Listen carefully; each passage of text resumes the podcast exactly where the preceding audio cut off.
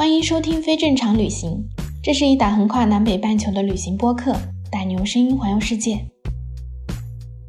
Hello，大家好，我是季季。今天这期播客呢，要来聊一个我很想要聊的地方，就是非洲。我其实之前很想要非洲，然后就一直在找。今天就请来了一位去过非洲的嘉宾命，然后我们先请命来跟大家打个招呼吧。Hello，大家好，我是敏。呃，这个名字就是我中文名敏的拼音，然后我就是靠我中文名的呃拼音的名字啊行走江湖。这次我们要聊的这个国家布基纳法索，因为我昨天刚刚满我三十三岁的生日，我是在二十三岁的时候去的非洲这个地方，所以刚刚好十年了。哇，我不知道听播客的听友有多少人听过布基纳法索这个地方。如果听过的人，请在我们的底下留言扣一，我还我要知道有多少人听听过这个地方。我在跟你说之前，我只知道这个名字，但是我对它毫无概念。我就觉得啊，这好像是个什么地方，在非洲，然后就具体它在非洲哪里，属于哪一块，我就一无所知。那其实我们正式开始聊之前，我们先请命要不要简单来给我们讲一讲，就是布基纳法索它到底在哪里？布基纳法索应该是在撒哈拉以南的非洲，呃，有一个国家大家肯定听说过，就是马里。马里应该是在它的北部，因为马里就在它的周边，然后所以它周边国家都是会有战乱的。因为我那个时候去之前，马里已经发生了内战。我不知道说撒哈拉以南的非洲大家有没有概念？因为法语专门有一个词就叫撒哈拉以南的非洲。哦，因为我之前是在法国读书嘛，而且学的是国际关系，呃，对于法国来说。非洲是非常有战略意义的，所以我们学国际关系的很多内容都是学的非洲相关的内容。哦，原来是这样子。对对对，而且很多法国人也是对非洲是比较了解的，你懂的，因为 法国有非常多非洲人。那你去到这个地方，你去到那个布基纳法索的话，他们是说什么的？说法语。所以你等于你在法国过去的话，你就可以跟他们直接交流，是吗？呃，对他们说的法语是有非洲的口音，有的词跟我们说的还不太一样，但是大概是没有交流问题的。他们那只要上过学的人，基本上都会法语，但是没有上过学的人，他们就说当地的语言。就比如说，大家都知道一个非洲的话叫哇咔哇咔，对吧？哦，那首歌很出名。对 对，哇咔哇咔在当地语的意思是过来过来。哦，哎，这我真的不知道。对，然后我们去到呃几个不同的地方，他们都有各自的方言，都很不一样。嗯，所以他们交流交流可能是比较有麻烦一个问题，但是他们只要上学，学校里面学的就是法语，他们是用的法国的教育体系。嗯，那你当时在法国读的公共关系，就哎，我其实挺好奇的，你为什么会去读这个？你是对这个感兴趣吗？还是？对我学的国际关系是因为我从小一个梦想，就要去联合国工作。哦，然后去联合国工作，我就知道，哎，对，他们的工作语言就是英语和法语嘛，所以我从小就是比较认真的学英语。然后我读大学读的是政治这个专业，因为我觉得是比较靠近这个国际关系嘛，对不对？然后我们学校是跟很多国外的学校都是有交换项目的，呃，我知道跟法国几所很好的学校都有交流。然后我当时我就自己学了法语，然后后面申请去法国交换生，然后后面在那读研，还拿了法国政府的奖全额奖学金，厉害！对，所以在法国运气很好。就是升这个奖学金难吗？我要先岔开，我非常好奇。应该来说比较难，因为这是法国外交部发给外国学生的奖学金，而且是非常慷慨的奖学金，它是包含了你的所有的学费不用交，你的住宿也是学校呃是奖学金帮你安排，也是他们付，还有社保这些他们会给你买，商业保险也会给你买，然后每个月给我人民币差不多是一万多。作为学生我是用不完的，因为他把我的所有费用基本上该交的都交了。哦，都 cover 了，那那很好哎。对对对，还是挺好的。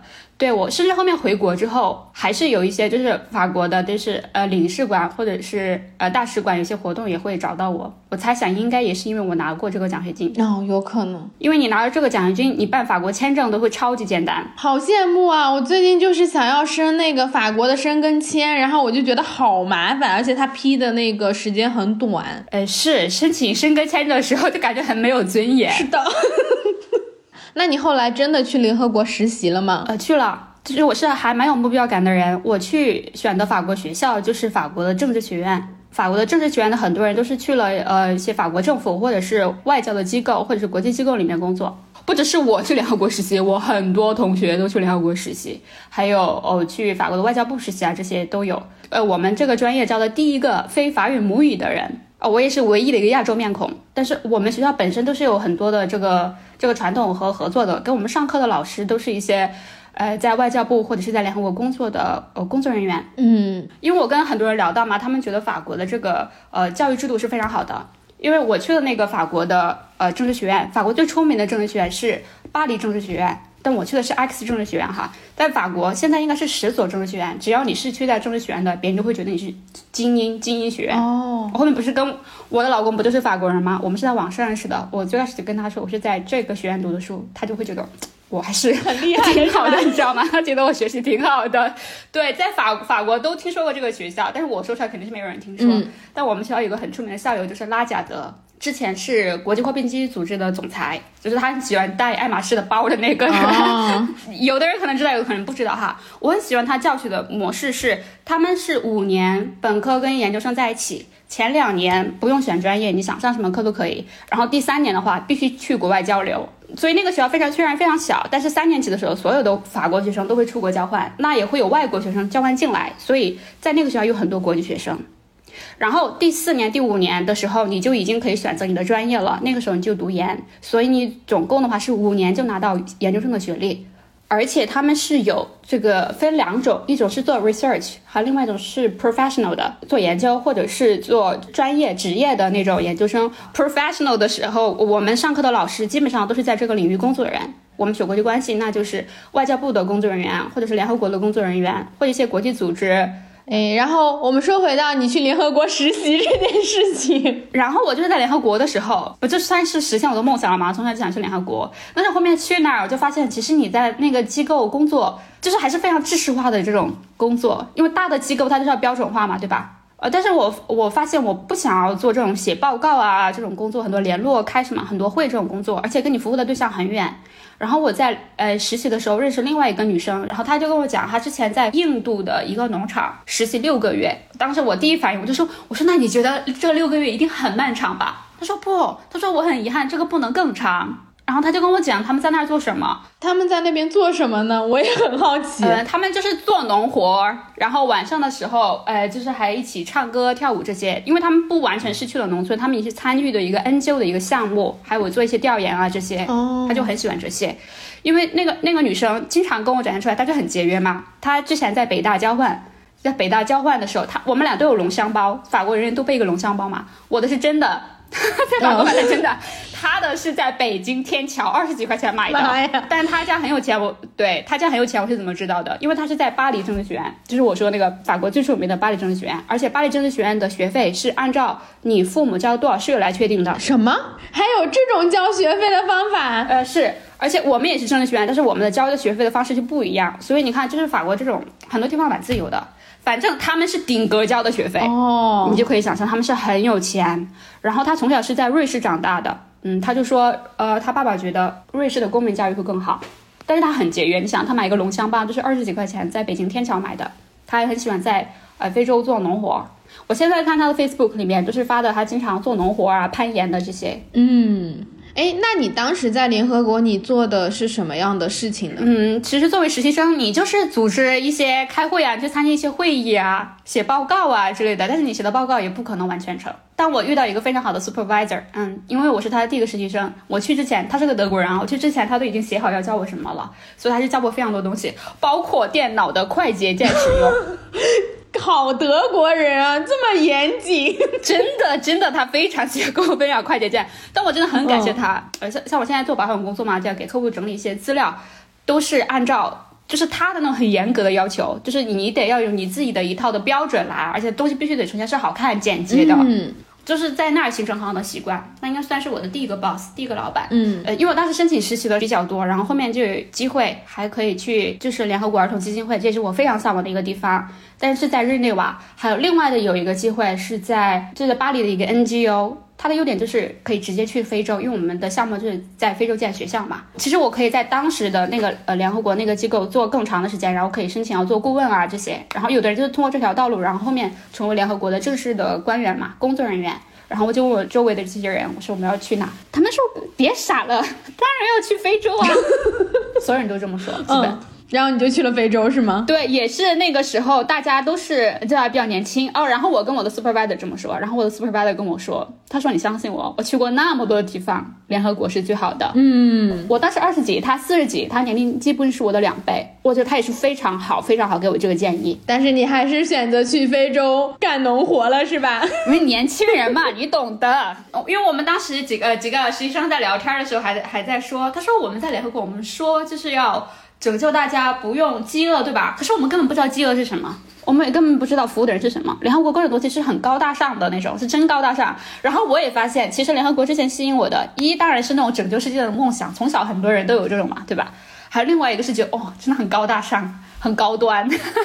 对我就是听了那个法国女孩讲她在呃印度农场这个事情，就让我觉得，哎，就是如果我之后一辈子都要在这种国际机构工作的话，我至少要知道，哎。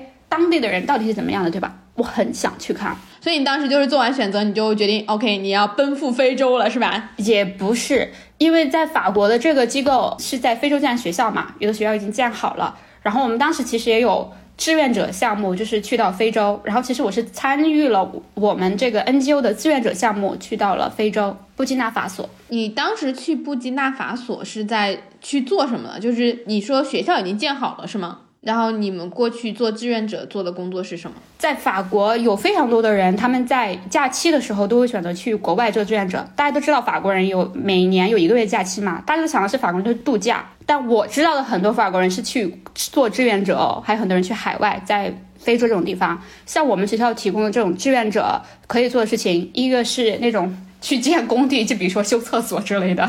建这种哈，呃，另外一种是当老师哦，然后因为我没有任何的教师经验，我就去的就是建筑这个工地，所以我在那儿主要做的其实就是在建厕所的时候和水泥、糊水泥，就这样，还是比较轻的工作啊，我觉得。糊水泥是轻的工作吗？我觉得算了，因为也不用背砖啊啥的。那也是，所以就真的是。呃，去了布基纳法索，然后建学校的基建是吧？嗯，是，但我觉得还是比较轻的活儿，因为也有请请当地的一些人，所以我觉得很多 这种设计还是是让这些法国人啊，主要是法国人参加嘛，还有就是像我这样的人来参与一下，体验一下是咋回事儿。呃，我还在问为什么很多人没有办法去做当老师这个志愿者。我觉得其实他们考虑也蛮周到的，因为你没办法在那待很久嘛，对吧？没教一会儿，然后你又走了，其实对这些学生长期来说不是特别好的影响。所以在那儿我们看到的，对上课的，要么就是他们本来的老师，要么就是他们本地的大学生来给他们上课，就是比较稳定。对我之前也有想过要去支教，然后我后来我觉得国内的支教志愿者体系有慢慢在完善。我最早最早的时候看，它确实是可以准许你，比如说你去一个什么一个寒暑假，然后支教。然后我看到后面。因为我一直没去，但我一直都在关注。然后他很多支教老师的要求，就希望你至少能够驻留一个学期是最低最低要求，但是他们普遍会建议至少一年以上，因为频繁繁的换老师其实对学生来说不是很好。然后学生可能还刚认识你，他还没有学会什么东西，然后你就走了，其实不太好，所以都会建议，比如说你待一年以上就比较好。那你当时去到布基纳法索，我想要回去问，就是你当时从法国过去的时候，落地这个国家的时候，你是什么感受？呃，当时已经有法国的志愿者比我先去，他们就是在凌晨两点的时候，还有当地的人，他们一起来接我。嗯，那很好哎，很温暖。哎，是是，真的很好。我其实想问一个，我觉得很多人去非洲都会有的一个问题，就是那里安全吗？不安全。我这现在已经十年过去了，我不知道现在怎么样。但是我们那个时候，我是作为外外地人，而且我就是这个面孔啊，我出去的时候必须要有个当地人跟我在一起，不然就会有人抢劫我、骗我之类的。呃，去之前就是有一个。法国的志愿者，他去了非洲，然后回来嘛，我就看到他整个手这一片全部都是淤血的那种感觉，就是手受伤了的那种。他说是因为他当时只是要去外面的小卖部买一个东西，他当时觉得很近，因为真的很近，他就没有让一个当地人陪他。然后就是有一个人骑着摩托来抢他的这个背包，他说他当时很傻，没有让他这个背包就是给那个人拿走，就是一直拖着他拖行，所以他的这个手就皮全部都没有了，他就怕发炎之类的很严重，可怕，所以他就回法国了。对。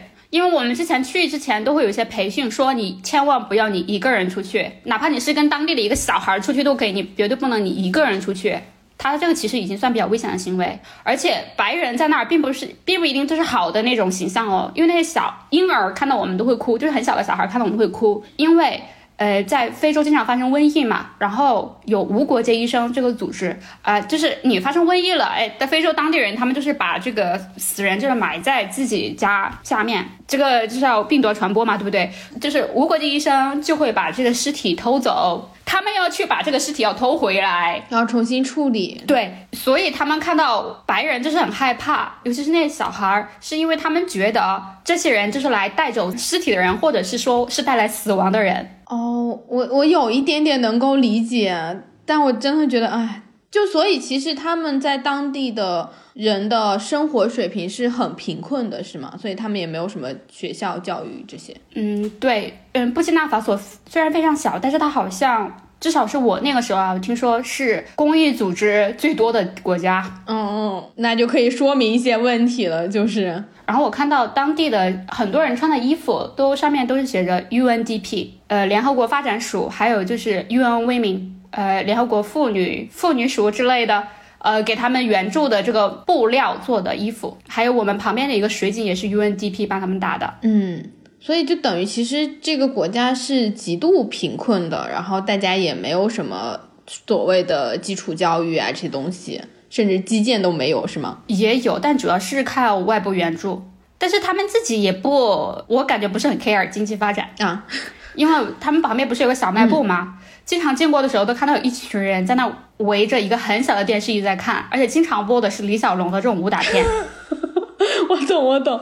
我之前去印度也是，我被问到最多的就是因为他们知道我是中国人，然后我就是经常被人问，就是说啊，你看过 Bruce Lee 吗？就是我我自己其实我们都已经有点过了李小龙那个年代才成长起来的，对吧？至少我们也是成龙什么这种了。是是是。然后他们问我的时候，我自己就会有一个好像巨大的那种时代感，你就感觉好像突然一瞬间回到什么三十年前、四十年前的那种感觉。啊、是的，是的，有点时空穿越的感觉。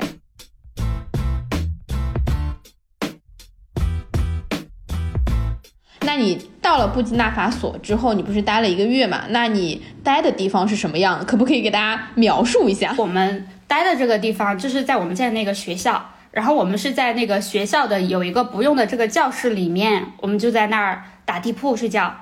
其实就是从法国带那种睡袋，就睡在那个睡袋里面。就我最开始还是比较作的这种，我看到那上面很多蚂蚁，我都不敢在那儿睡。呃，但是我后面就是看到有蚂蚁在那儿的话，我就很淡定的，就是转向另外一边，就是在那儿各种动物看到很多了。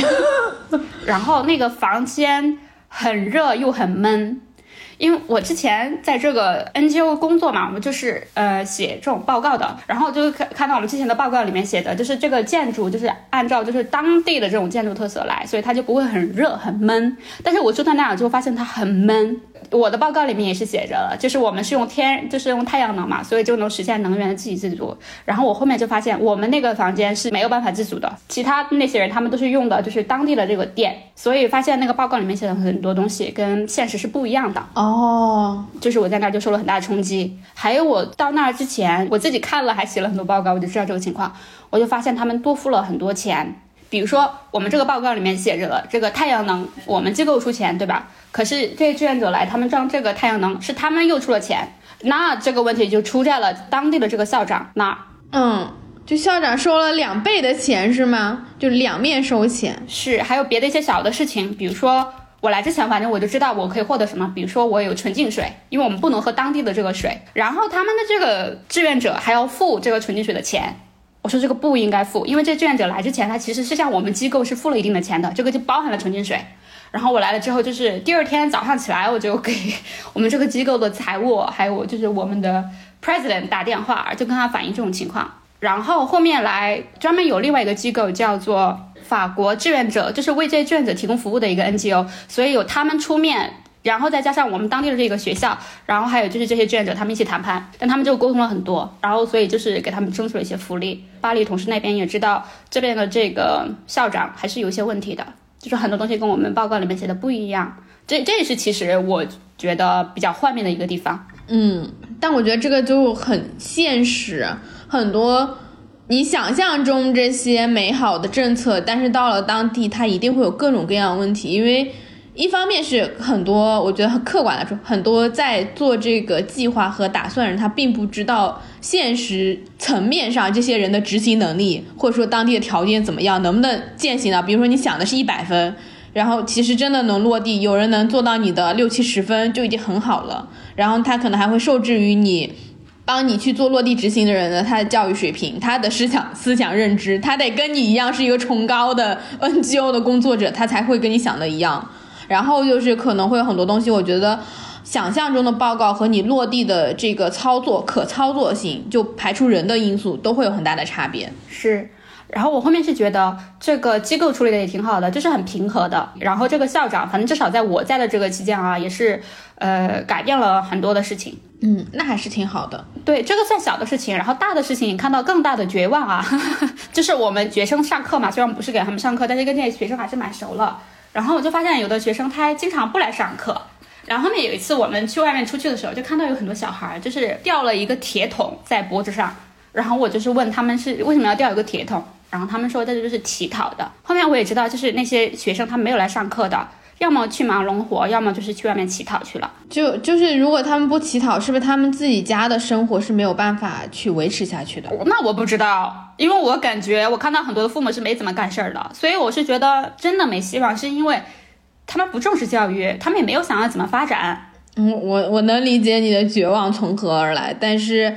但是我觉得这个东西就是做所有这一类的 NGO 也好，志愿者的工作也好，就是它只能是一个很长线、长时间的，然后你可能有可能改变一点点、一点点，在一个很长很长的时间周期内，才有真正的可能去改变当地人的想法，并且你需要让他们能看到成果。就比如说我读书到底有什么用，但他能够看到具象的结果，你才真的有可能改变他。或者，我觉得我可能甚至发现，你以为是在帮助别人，但有可能是给别人带来的是伤害。我感觉也有一丝这些层面啊，就是比如说像我们离开的时候嘛，像我们来之前其实都送给大家很多的文具啊这些东西，然后在走的时候，我我跟当地大学生，然后我说我要走了，他们第一反应就是。那你要给我什么礼物？嗯，就他们觉得你给我东西是理所应当的。我明白，因为我在国内其实也有遇到过，但不是我自己遇到，就是我有差不多知道同样的事情，就是很多援助这些贫困的地方会让他们觉得这个东西会来的很容易，并且他会知道你就是有这样的政策，你就是有必须不得不去帮助我们的这个要求，所以我拿起来就是理所当然的，或者就会导致有一些人他就是不愿意再努力了。就跟加拿大也一样，加拿大很多人是可以拿低保的，这些拿低保人就拿去买酒、买大麻，然后他们照样还是街头的 homeless，就他们并没有拿这个钱去让自己生活过得更好，他只会去酗酒。是出发之前听到我们那个机构的同事就说嘛，他说其实去做这些志愿者，你感觉是在帮助别人，但其实受益最大的是你自己。我觉得其实也是，就虽然说做志愿者感觉是做好事的，但我觉得收获最大的是我本人啊。虽然我说我在那儿好像目前讲的都是些比较坏的事儿啊，什么校长贪钱啊 之类的哈，呃，但是也遇到了比较好的一些人，就是当地也有一些老师，还有一些就像我们工地的那个人嘛，我都觉得是很朴实的人，他们就是也是有认认真真在做事情的人。那我回到这个你的这一个月的志愿者。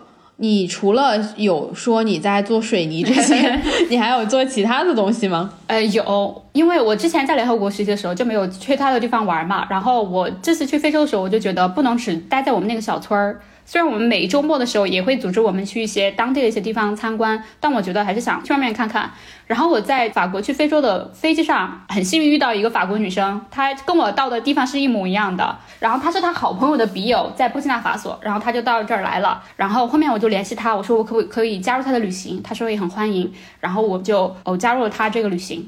我觉得应该是我在非洲最魔幻的一周。嗯，哎，快来讲讲魔幻一周的故事。因为我们现在在这个 NGO 这个机构里面嘛，它就。已经比较成熟了的，就是有学校组织了的，因为它安全是非常重要的一件事情。像我们去哪玩啊，这些都是提前定好了的。但是我们有发现，去一些地方的时候，就是感觉有点宰客的那种，我觉得肯定是组织好了的。Anyway，但是后面我们跟这个法国女生在一起，那才是非常的、非常的野蛮。我觉得，嗯，就是我从我最开始我自己坐车，然后去到去一个地方跟他会合，我就感觉到很可怕，因为只有我一个人。然后我到了这个车站的时候根本不敢动。然后就是那个法国女生就带着她那个笔友来找到了我，然后他们要一起去另外一个城市，应该是叫波波。现在我们去她的第二大城市。然后我们去的时候很神奇，我们居然住一个导演家，导演家就是他是拍电影的。然后我就问他的那个笔友，就是非洲的当地人嘛，我说，哎，你这个怎么认识这个导演的？他说是他一个很远房的一个亲戚，但他们根本从来没有见过面，然后就让我们住他那儿。他说非常欢迎外国的朋友们，但是后面才知道为什么要我们住那儿，因为我们去了那儿就各种名目收我们的钱，就是那个导演收你们的钱吗？对对对，导演和他老婆。天哪，他们怎么收的钱？呃，就比如说他开个摩托车，收中间要加气，然后加气的话让我们给钱。然后后面我们不是要去另外一个地方玩嘛，也是他帮我们安排的司机，还有一个导游。那个车我感觉是 N 手了，那个玻璃都是烂的，那个座位都是垮的那种。然后你们去了哪里呢？你们坐这个车，我忘去了地方的名字，反正是叫还是比较有特色的一个村儿。然后我们还去住的那个房子，就是比较有非洲特色的酒店，就是上面就是感觉像茅草的那种，然后下面就是一个圆的那个房间，然后是在那儿洗了第一次热水澡。在整个非洲就只有在那儿洗了一次热水澡，对，然后那儿也是各种名要我们给钱，这个跟在印度旅行是一样的，就是你每天都需要在疯狂砍价，不然你就是个大傻子。然后你砍完价，你可能也就是半个傻子，就是你以为你自己砍了很多，他还是收了比本地人多很多的钱。是，反正每次我感觉都是一样的，就是把你弄到一个店里面去，你进去了，那个路都堵住了，你就出不来了。你根本不想买东西，而且我甚至我不知道我为什么到这儿来，然后别人就给你一堆东西，他说这些东西你要给多少钱？哦，我说我不买，他说你就说一个数嘛，我说真的不买，他不让你走，你走不出去的，就是我说你说多少钱，然后我们就开始砍价了，强买强卖。对，还有那个时候我们去了比较有特色的一个村儿，那个村儿就是复原了之前的那种非洲的那种房子，那个房子非常矮，就是你得要弯着腰进去。然后我发现我们去那个村儿之前，就有很多小朋友哇一直在奔跑，我就很兴奋的叫。我还想说要干嘛呢？后面我们出来的时候发现了，我们去之前那是没有任何的摊儿的。我们出来的时候一堆摊儿，只有我们两个人，你知道吗？就是我们两个外国人就给我们开了一个集市，有钱的人来了，是赶紧摆摊儿吧。你觉得在那个布基纳法索就风景怎么样？因为它是在撒哈拉以南的嘛，哈，所以它那儿其实有很多都是沙的，是那种棕色的那种沙。所以我现在想起那个地方，都是这种棕色的沙，然后有非常多的猴面包树。然后我那个时候买了一个纪念品，因为我我是还是从非洲买了一些纪念品，我现在我家里面都有，我觉我自己觉得还是蛮喜欢的，虽然是被逼买着的哈，但我现在看我真的觉得蛮喜欢。呃，其中有的就是那种猴面包树的那个种子做的钥匙串儿啊，我很喜欢，因为我很喜欢猴面包树嘛。我觉得是在那儿是感受到了非洲的这种魅力，比如说坐在吉普车车顶上的时候，在大自然中，还有跟那些小孩在一起，还就是你走哪儿的时候，你我左边有五个小朋友牵着你。右边有五个小朋友牵着你，还有人在排队，这个真是明星的待遇，你知道吗？这样子吗？这也太好笑了。但是去非洲有非常大的新奇感，就是跟你之前的体验是完全不一样的。嗯，就是完全另外一个世界的感觉。是的，还有我就说，如果我想要找一个性价比很高的地方，真的非洲不错。我在非洲还是见到一些很好的酒店，有很多法国人开的酒店，吃的也挺好的，各种都很好，就是按照法国的标准来建的，而且不贵。然后他说。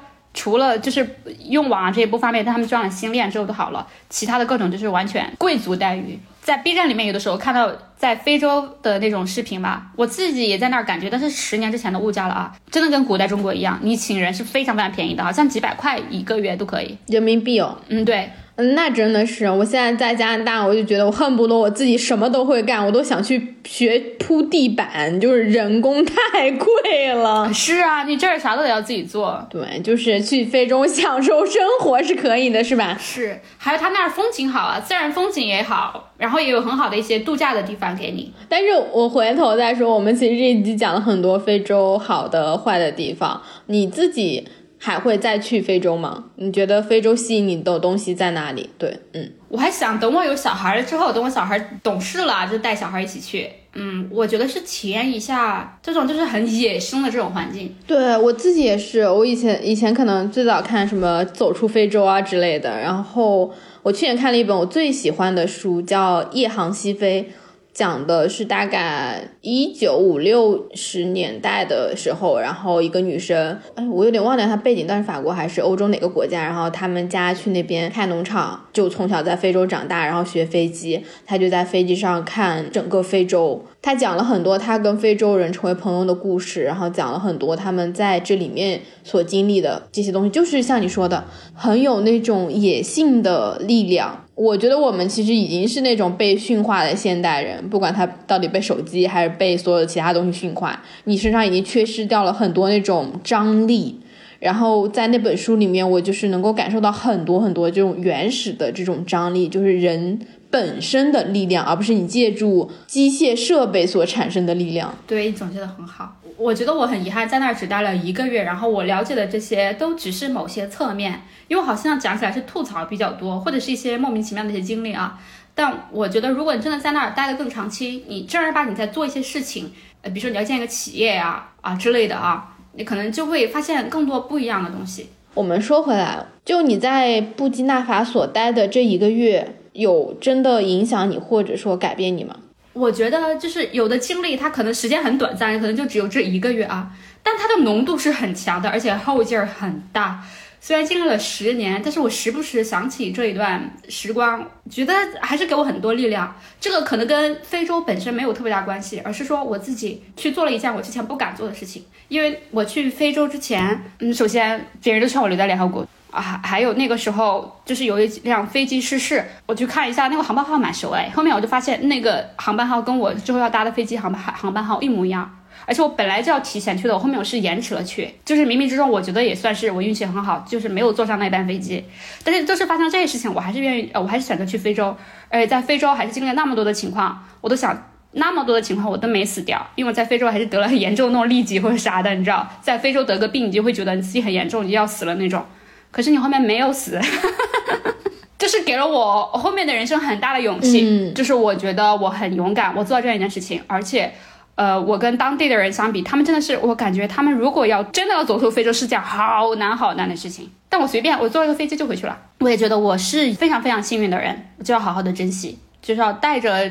这个勇气去做更多的事情，嗯，我觉得这很有力量。然后我也就是，我觉得真的能记住你最后说的，我们每一个人其实都是享受了社会的特权，但是有特权不是一个什么需要被批判的事情，而是你怎么去使用这样的与生俱来的优势，然后有勇气去做更多的事情。我觉得这才是最重要的。那我们差不多这期的播客就到这里，然后我们谢谢明来跟我们聊天，我觉得很开心，就是让我们看见另外一个非洲吧，甚至包括很多我们都没有了解的职业上的侧面、工作上的侧面，我觉得很有意思。谢谢你来聊天啊，谢谢姐姐。好，那我们就先这样，那咱们下周六的时候继续闲聊全世界，拜拜，谢谢，拜拜。播客图文版可以在微信公众号“记步猪”中查看。如果你也喜欢不一样的生活方式，可以在凶 notes 中添加微信小助手，进入非正常旅行听友群。更多关于环球旅行、自由职业、海外旅居生活的内容，欢迎关注我的同名小红书、B 站、YouTube。记记，期待与你相遇哦。